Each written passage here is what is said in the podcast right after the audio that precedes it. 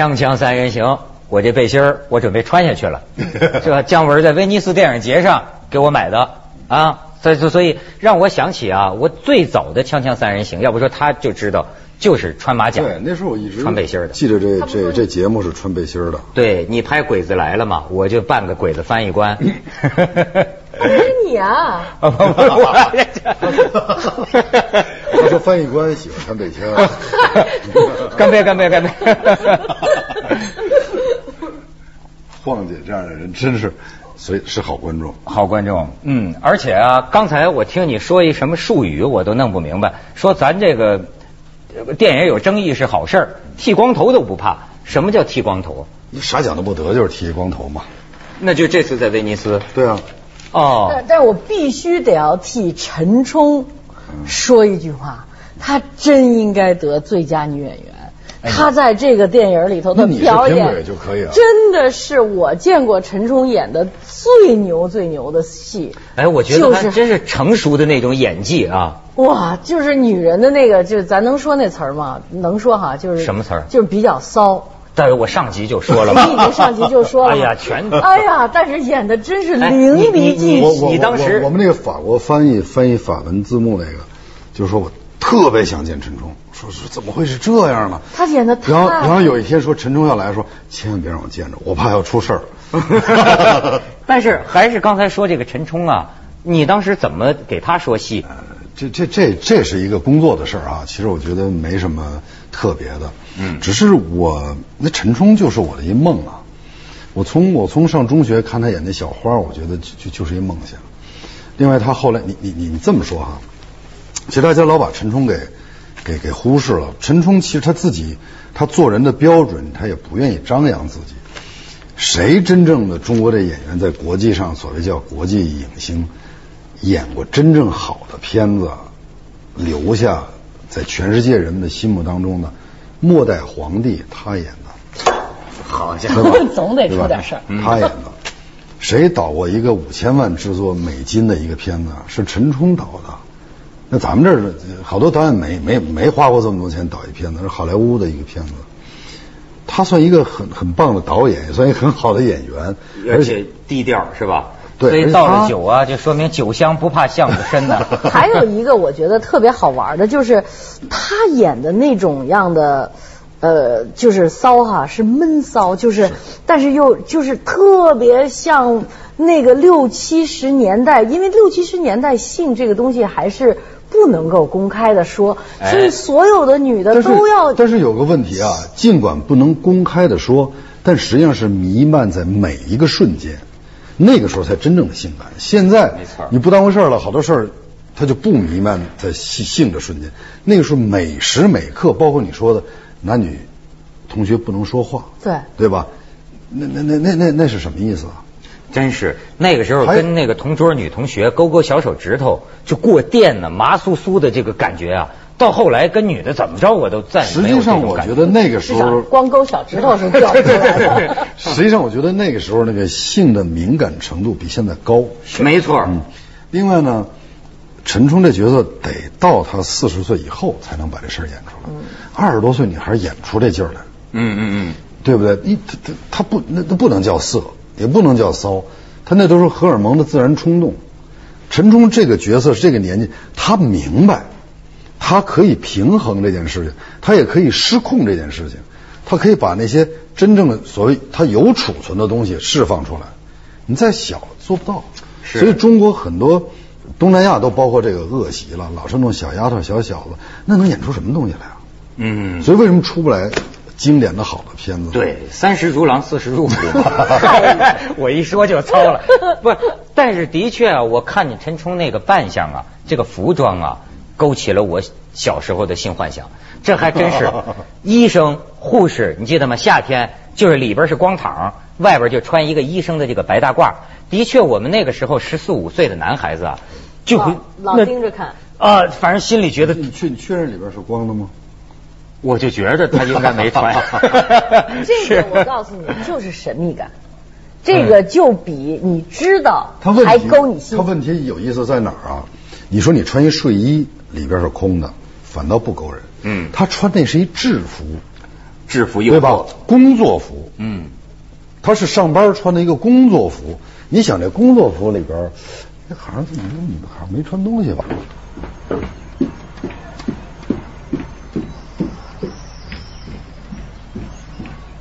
你看他怎么强吻。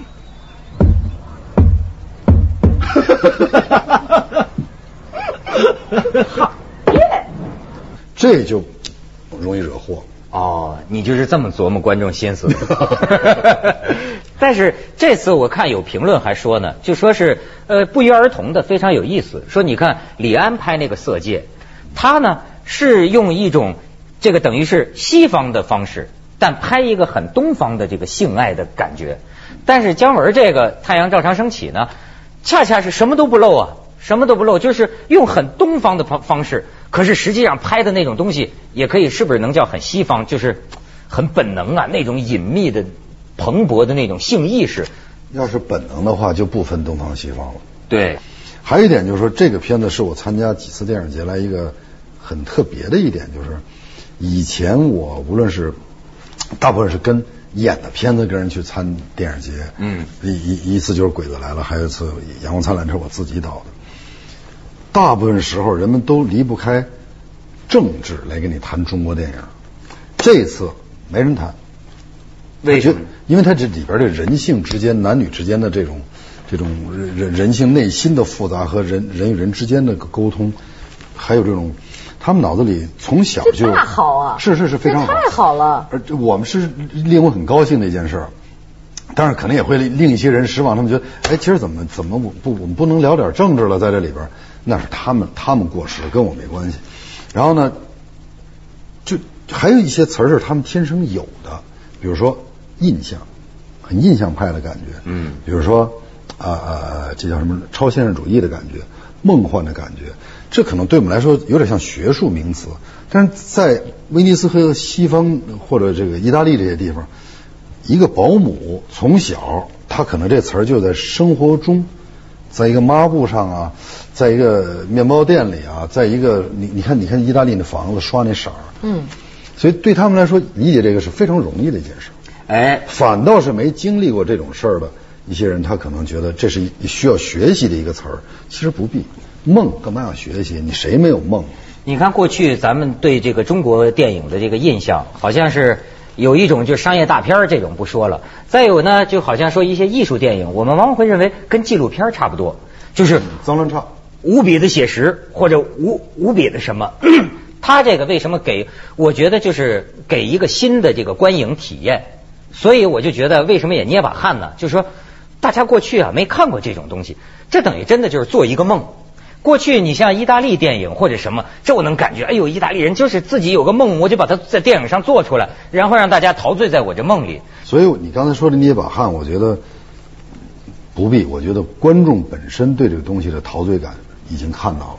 那么可能有有一些人，有一些老人家，可能他这个一时跟不上趟，这这汗也无所谓。一时跟不上其实我觉得这电影谁都能感觉到，最主要的是你感觉到了，打住，别再琢磨。嗯。因为其实我们特别喜欢琢磨，因为我们目的性太强了，我们老得觉得这事儿得有个目的啊，它啥意思啊？其实你感觉到，这是最重要的。有的时候的话，你别去再往深了说什么目的，再那么研究，把一个特别好的感觉就给解构了明明。你们俩一见钟情，感觉很好，是在爱情当中，然后你就老分析我为为什么爱他，他为什么爱我，我们俩应该完了，你把这段好的时光错过了。嗯就没了。还有一个就是说，现在的电影不靠脱衣服杀人，能让你感觉到这些东西的话，几几乎没有。但是还是有人特那个对啊，你说这跟不上趟，但是我发现很多人共同问的一个问题就是黄秋生为什么上吊啊？黄秋生为什么上吊？其实我也在问我自己，你知道为什么？就咱们得跟没看过的稍微解释一下，不是黄秋生是一个从首先，首先我今天跟观众聊了，就就有一个观众问我这问题，我说你是不是不希望他上吊？他说我不希望，我希望他还能再活着。我说对，这也是我的感受。我越是希望他在的时候，越是需要这样一个东西，是让你更怀念他。第二呢，我说一个自杀者的死因，只有自杀者自己知道。我如果能告诉你，我已经不在这儿了。所以他这个也是挺怪，以往没有，就说这个人本来好好的，死，你知道就没有原因，邦当突然就自杀了。你的船儿来自梭罗，万重山送你一路前往，滚滚的波涛流向远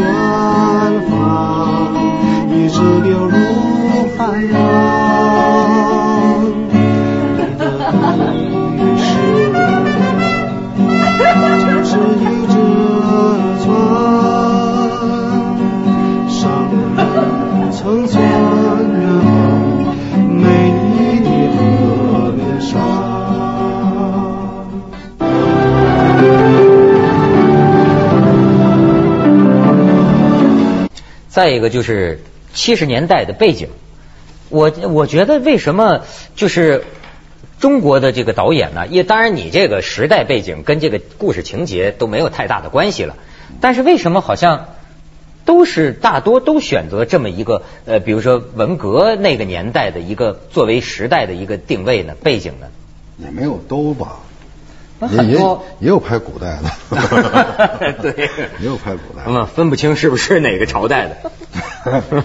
我觉得是这样啊，对对我来说，当然我可以拍现代的，嗯，呃，但是我觉得你你再现代的，瞬间也成过去，马上成过去。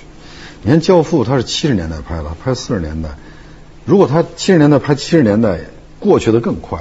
你看那个时候，美国人七十年代拍七十年代那些电影，现在你看就更老，嗯比《教父》看着还老。特傻。对，因为他那个越追浪尖儿，越在这个时尚前面的，越容易过时。那你说像这个《风恋枪梦》这个故事，如果是发生在现代呢？如果这个时代背景是现代呢，就不行。可以，没问题。你是随便定的这么一个时代吗？我喜欢我现在拍的那个时代的那个那个那个干净劲儿。现在哪儿找那些干净地儿啊？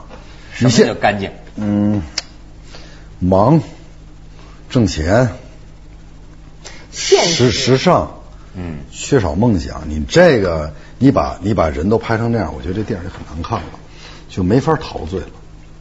所以说，在那种极度好像什么都干不了的这种年代里，反而啊，这个人就是像他说的，这个敏感度非常高，无论是欲望还是情感，是吧？人们好像都中了暑似的，嗯，也好像都是嗨大了似的，也好像都在一个，好像在一车站在等车似的，你不知道会发生什么事儿的那种感觉，非常有。况且你一看，你你是那个年代年轻过来的呀，那个时候男女生之间的这个感情是什么样的？那个时候的话，我不能跟你们俩坐这儿说话，我坐这儿跟你们俩这么说话就成了女流氓了。然后也不能跟你们借铅笔，也不能跟你们借橡皮，也不能跟你们就这个这个是那时候特别明显。他上你们上学的时候可能但也是，但是人们老搞错一件事儿哈，你刚才说的对，不能，但不是不想。越不能越想。对，所以很多电影呢，他把这事儿想简单了，说啊，既然不能，我们就干脆拍一个不能，那有什么可看的？嗯，既然不能，我就拍一个他想，就成了《太阳照常升起》了。所以我觉得那个时候的话，就是每一个年代都有一个是什么时候是一个特别浪漫的年代。这个我觉得，呃，这一段时期虽然是永远在在在在我们里头的话，它从某种意义上它是一个特别浪漫的年代。起码现在不是个浪漫时代，现在特别不浪漫。现在连年轻人都不认为现在是浪漫时代。对，他就比如说，你像美国人想起六十年代的时候，嗯他们也觉得那是特别浪漫的时代，因为那个时候所有人都嬉皮了，什么跑到那个把这些都是做梦去了。都不那什么，那个时候六十年代，咱们这儿不也是理想比较重要哎，理想是最重要的时候，有吃没吃，有喝没喝，穿什么衣服也没名牌，这都不是特别。他的这个电影里有一些画面和这个段落，就让我感受到这个浪漫。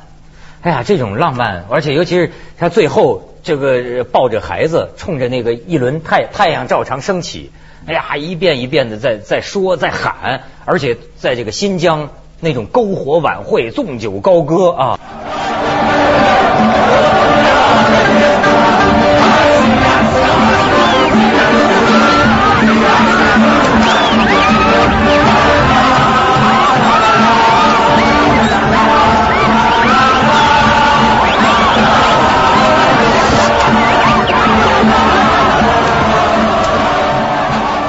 哎，我觉得现在生活里很难。人有那样纵情纵性的那种时候啊。哎，他们在英国做了一个调查哈，不是现在不是不讲那个 GDP 了吗？嗯要讲 GHP，就是全民幸福指数。对，那么要求高了。对，所以他们在英国做了一个调查，就是说在英国全国就是人平均收入增长百分之二十五的情况下，人的幸福指数反而降低了。没错儿。这有可能，因为那天天忙到钱，怎么会幸福呢？你你你能有多少时间吧？对不对？二十四小时又回到太阳照常升起了。二十四小时这个规律是大自然的规律。嗯，你如果在二十四小时里边二十个小时天天去想钱，怎么能幸福呢？你记得得到你也不幸福，不得到你也不幸福，因为他很多幸福的事儿不是靠他能解决得了的。你小时候最想要的是一个什么东西？比如说你上小学的时候，比如我小时候最想要的就是上海的大白兔奶糖。嗯，我觉得人家给我一粒奶糖，我就特高兴。然后我跟人家分的时候，我我我我姥姥头一次扇我一嘴巴子，就是我跟人抢糖来着。她觉得这事儿太丢她脸了，就是跟去跟人为了一颗大白兔奶糖，人家给了我们七颗，我跟一小孩分，我就想要那四颗，把那三颗给他。哎，你说这个也也，我小时候你说我现在稀罕大白兔奶糖吗？几颗大白兔奶糖能让我你现在？吃肉都不香了，现在是瓜果不甜，鱼肉不香了。哎，是啊而且还真有意思。你说这个，我我觉我觉得到我现在哈，我这个不管好事还是坏事，我干好事干坏干坏事啊，都像做贼似的，就都偷偷。为什么？你刚才说这是想起我小时候什么吃香蕉。嗯就是哎呀，在北方嘛，太难得到香蕉了。然后呢，就吃蛋糕，有时候得到一块这个蛋糕啊，你知道会变态到什么程度？我得爬到床底下去，爬到床底下。跟后来我看《动物世界》，我发现有同类动物就拿着它躲到床底下，看着大人们的脚走来走去。哎呀，我那么吃，太香甜。这是一好镜头，好电影镜头。多好的镜头啊！就是但是你说那玩意儿不就变态吗？不变态，那不是变态，那叫快乐，那多大一快乐！幸福现在在这给你摆一蛋糕，你都不稀罕。但是不是你现在子来怎么吃啊？现在连吃我都不爱吃了。你现在才变胖 对锵锵三人行，广告之后见。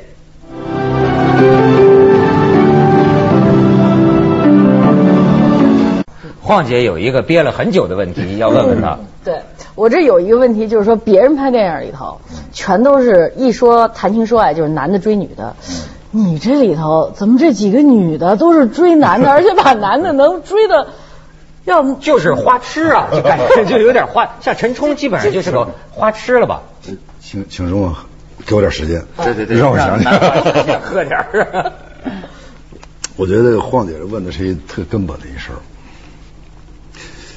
我就没碰见过女的这么勾引过我。我我不会吧？真的，你看，跟你说实话，你不信你信吗？啊？没有啊，真没有。嗯所以我就梦想，梦想在电影里边，哎，那当然，我觉得能不能都这样是吧？生活里不至于有像陈冲在电影里的那个那个骚劲儿勾引他的，那玩意儿就就厉害了我。这就就缺缺什么拍什么嘛。你内心的潜意识的欲望，我希望师姐是这样的，就女的都主动点儿，都那个是吧？你看，这一般女作家都问这问题，就为什么这个男性导演创作的电影，感觉都是女的扑男的 啊，而且还是死死是不甘心啊，男的拼命躲，女的都往上扑，那也没躲呀，不是那那那那那那个叫把人什么？黄秋生脸都说红了，这陈那个那个。叫什么？那个那个呃，《阳光灿烂日子》里边那个夏雨也别也没躲嘛，也去也去主动找别人去了，嗯嗯嗯只不过手生点儿。手生点儿 那这部戏里头就太明显的是这，而且这这是我的理想世界，我希望女这的是这样的。哦，要不要不你去猜一个女的特费劲，你知道吗？哎，我不知道你有，我不知道你你有你有没有这感觉？嗯比什么都难，没错。我老猜不准。作为这个糙老爷们儿，啊，他有时候有时候有个说不出来的这个愿望，就是说这个女的啊别那么九曲十八弯的，猜不透，干脆就来直接的，这但是不可能。那你要是碰见像陈冲演的那个角色那个人，你反应是什么呢？上吊。这上吊没错，这就是解释了黄秋生为什么上吊黄。秋生是被爱死的。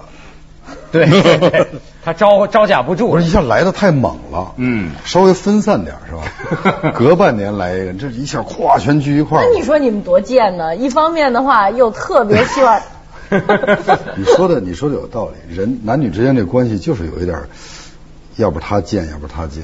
嗯，总得有个人犯贱。但是这事儿吧，也确实没有答案，就像看一电影似的，你想找出一答案来，这我觉得也挺也挺也挺自己害自己的。嗯连男女关系这么多年有人类文明到现在都没有一个答案，您还想找什么答案？没有答案。但是呢，它确实好像是个很重要的驱动力，不但是个驱动力，而且是个特别主要的题材。你看你这个电影里，这个性的意味很很浓很浓啊。生命本身的感受是非常重要的。你非要找生命的意义的答案是什么？我觉得这个有点耽误功夫。嗯，你不如去感受一下，坐一会儿陈冲，坐一会儿黄秋生，多舒服啊！或者坐那筷子。骚一回，比什么都舒服。对，但是像这种所谓到极点、推到极处，这是不是一种拍电影的需要？就是我我要把这个人物极端化觉得这，是真的生活里，我觉得这是人性的需要。你你没碰真的你心里都这么想过是吗？你你你你没骚过？我我骚也不能给你看。